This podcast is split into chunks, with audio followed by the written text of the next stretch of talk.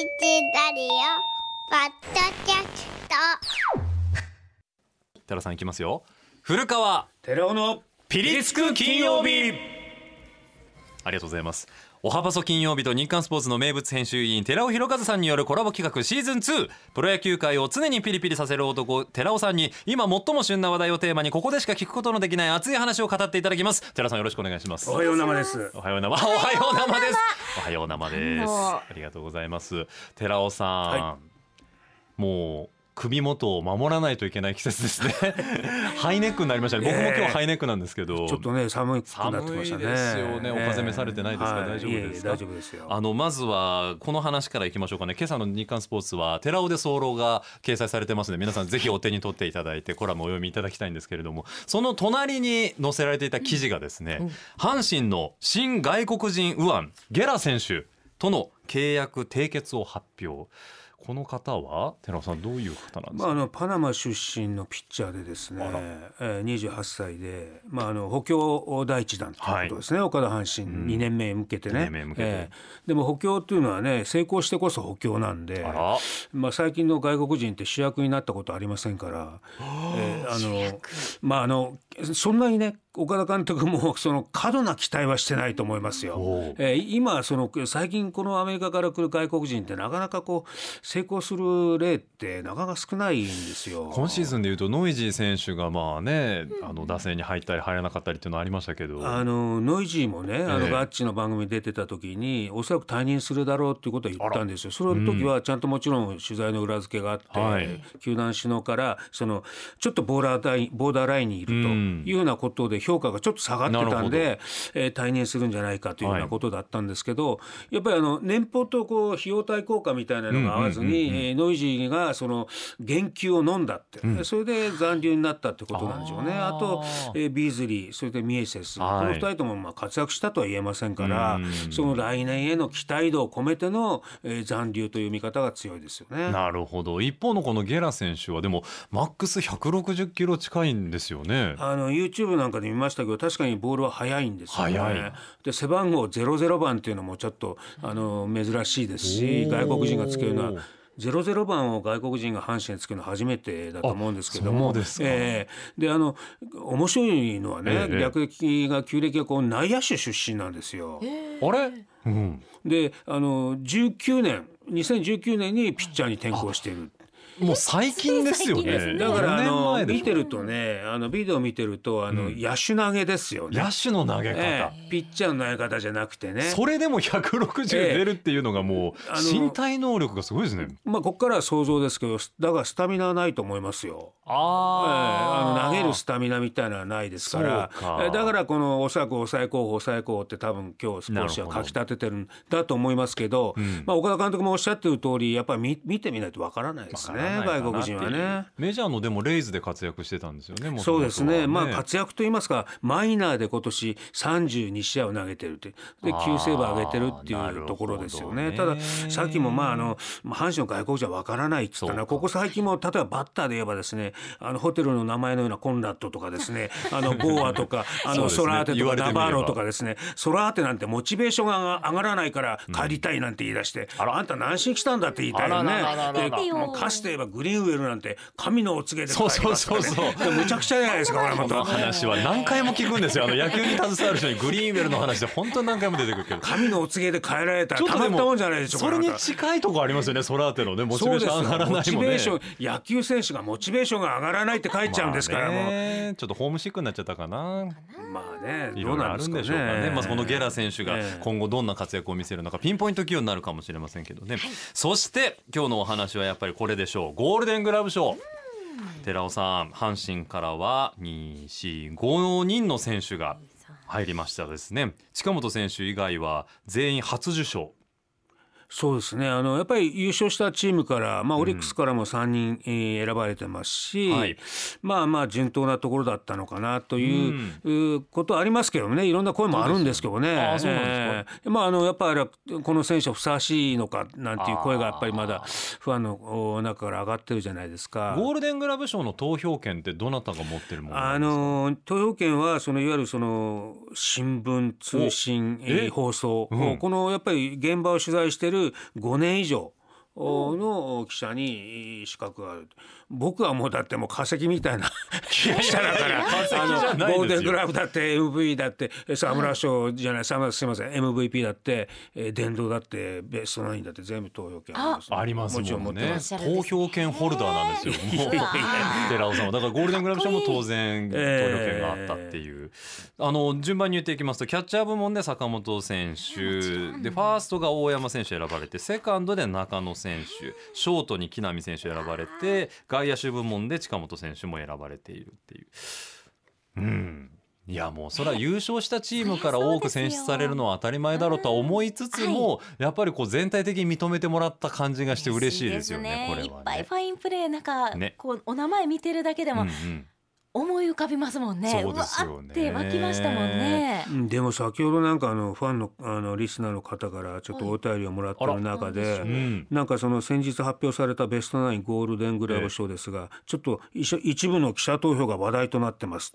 でおふざけ票が混じってるんじゃないですかみたいなあの指摘がありまして、ね、おふざけ票？ええー、あるんですかそんな。あのまあまああるというかまあ例えばね、はい、まあ、ベストナインで言うならば、まあ、巨人の大城が選ばれてるんですけれども、うん、今年9試合しか出てない小林君がこう名前をに票を入れたりね、えー、そういう記者がいるっていうことはちょっと聞いた聞きました聞いてますね。9試合でっていうとなかなか難しいですよね。まああのこれに関してはやっぱりこう日本プロ野球記者を代表してお詫びいたしたいと思います。すごい。えー、もうもはやあの非常にこのなんか正義感というかね、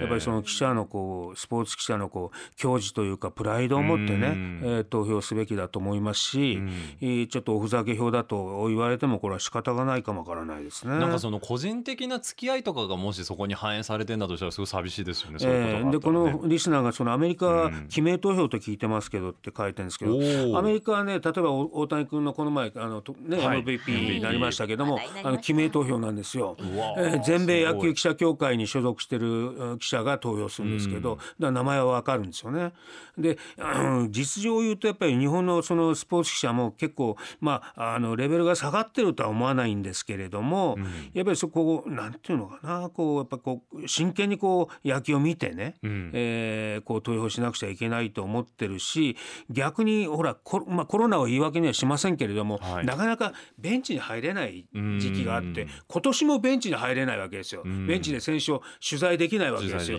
ここは僕 NPB に文句言ってるんですけどもうちゃんと選手とこう記者がこうこう対面でね、うん、えー、イーロン・マスクだって対面じゃないとダメだって言ってるわけだから あのこう対面でちゃんと取材をして、うん、お互いがレベルを上げていくっていうね、えそういう関係がフィフティフィフティが望ましいのに、うん、まだなんかこう個人選手とのこう接触を避けるさせるかのようにですね。その理由にコロナを挙げてるんですあのベンチに入ってないじゃないですか今記者が。そうなんだ。で決まったところのあのいわゆるフリーじゃないわけですまだね、えー、もうこれだけではありませんけれどももうちょっと記者とその選手との関係とかね、レベルを上げるためには、そういうところも考えなくちゃいけませんよっていうようなことは NPB の首脳には僕は言いましたけどねこの前。もうそれも伝えたんですか？もうすでに、え伝えました。なんて言ってました？うんあのちょっと考えます。ちょっと考えますって。12球団ほとんど今まだベンチに入ってない。スタンドから記者が見てる状態でしょ？それあんなナンセンスですよ。あのアメリカの記者バカにされますよ日本は。ああそれはちょっとね、もう戻ってるもんだと思ってました。そりゃそうですよ。大変でしょうそうですよね。浮世離れしてますプロ野球界これ取材体制は。あらその怒りそのままに次の話題に移っていいですか？それとねあのねそのゴールデングラブでちょっっと話題になってるのはその二塁手のね、え中野選手がもちろんゴールデングラブ、僕ノー文句なんですけれどもまあ実はあの菊池選手と3秒差しかないんですよね。本当だ。110票中野選手に菊池さん107票。で失策数も実は中野のが多いんだよね。あれ？9エラーの中野選手に対して3エラー菊池選手、えー、でもちろん守備率も菊池が9割9分5厘で中野は9割8分8厘、うん。で数字だけを見ればやっぱ菊池なんですよ。あららららら、えー、でゴールデングラブ賞っていうのはベストナインと違って、はい、守備力だけを評価するもんだからね。うん、だけどこれはやっぱりあのこれ僕文句つけてるわけじゃないですよこの点に関しては、はいはい、あのやっぱり中野選手もやっぱり優勝に貢献したという指名も、うん、でこれまた実情を言うと、うん、やっぱりそのあのやっぱり公式記録員っていうのがねエラーは、はい、エラーとかこう失策ね、うん、あのジャッジについてはそう判断するわけで、うん、ストライクボールの判断もするし、だからそのまあやっぱり個人のまあ感情とか目というかあれはエラーじゃないエラーだっていうところは公式記録員が微妙にこうところは判定するんでそこは数字はちょっとこうまああ全部あれとはできない。だから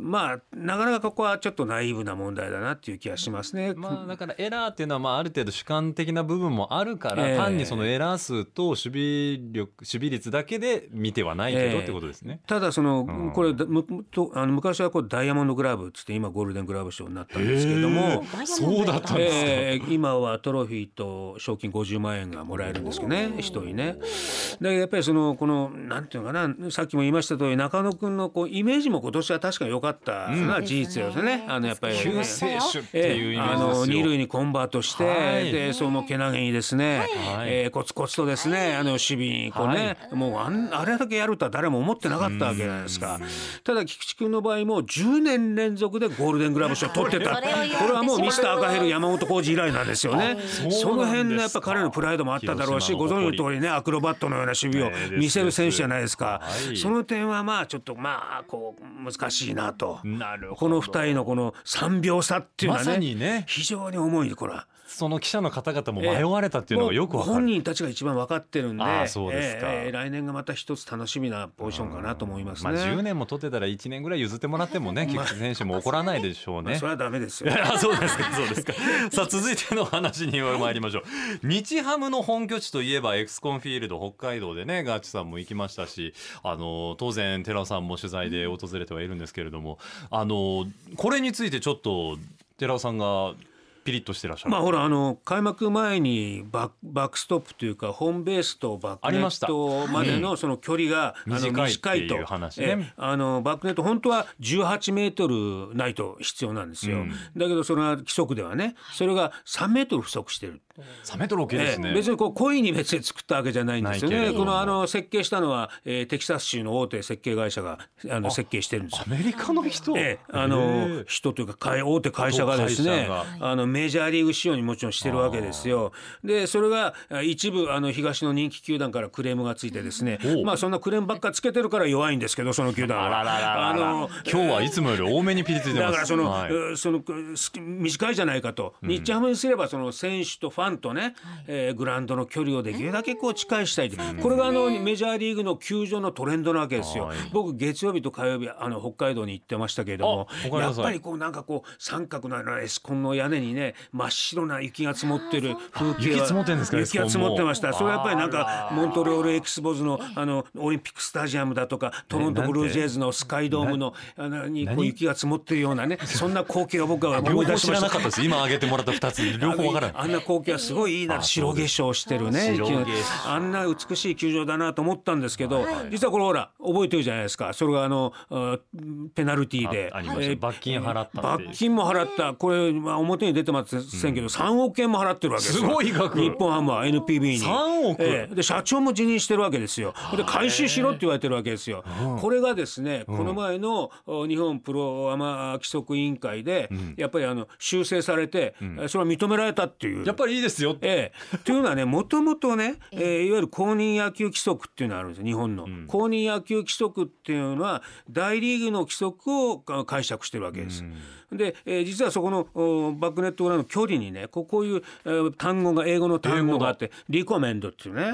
えー、これはこの距離を原文をこう直訳すると推奨するっていう役なんですよ。言ってしまえばリコメンド止まりってことですよね。そうなんですよ。マストじゃない、えー、ハフトゥーじゃないそうなんですよ。だから日本のこの公認野球規則では必要と書かれてる。この役の役の違いなんだよ。でもだからメジャーリーグってグリーンモンスターができちゃったりだとか、あのねなんかホームラン入りにくい壁あったじゃないですか。なんかそういうのが球場によって結構バラバラになっちゃう。そうです。もう全然あの左翼とあのレフトとライトの距離が全然違ったりするとかね。全然どんなとこあるわけです。変形球場が。リコメンドだから。リコメンドなんですよ。だけど日本は必要って書いてるからそこに食い下がってる球団がたくさん出てきたそれはでも確かに必要なんだったら必要なんじゃないですか。これはネセサリーなんじゃないですか。だけど、ネセサリーなんだけど このこの前のププラマの規則委員会では、必要が今度推奨に変わった。逆にそのルールの方を変える。いいですよって。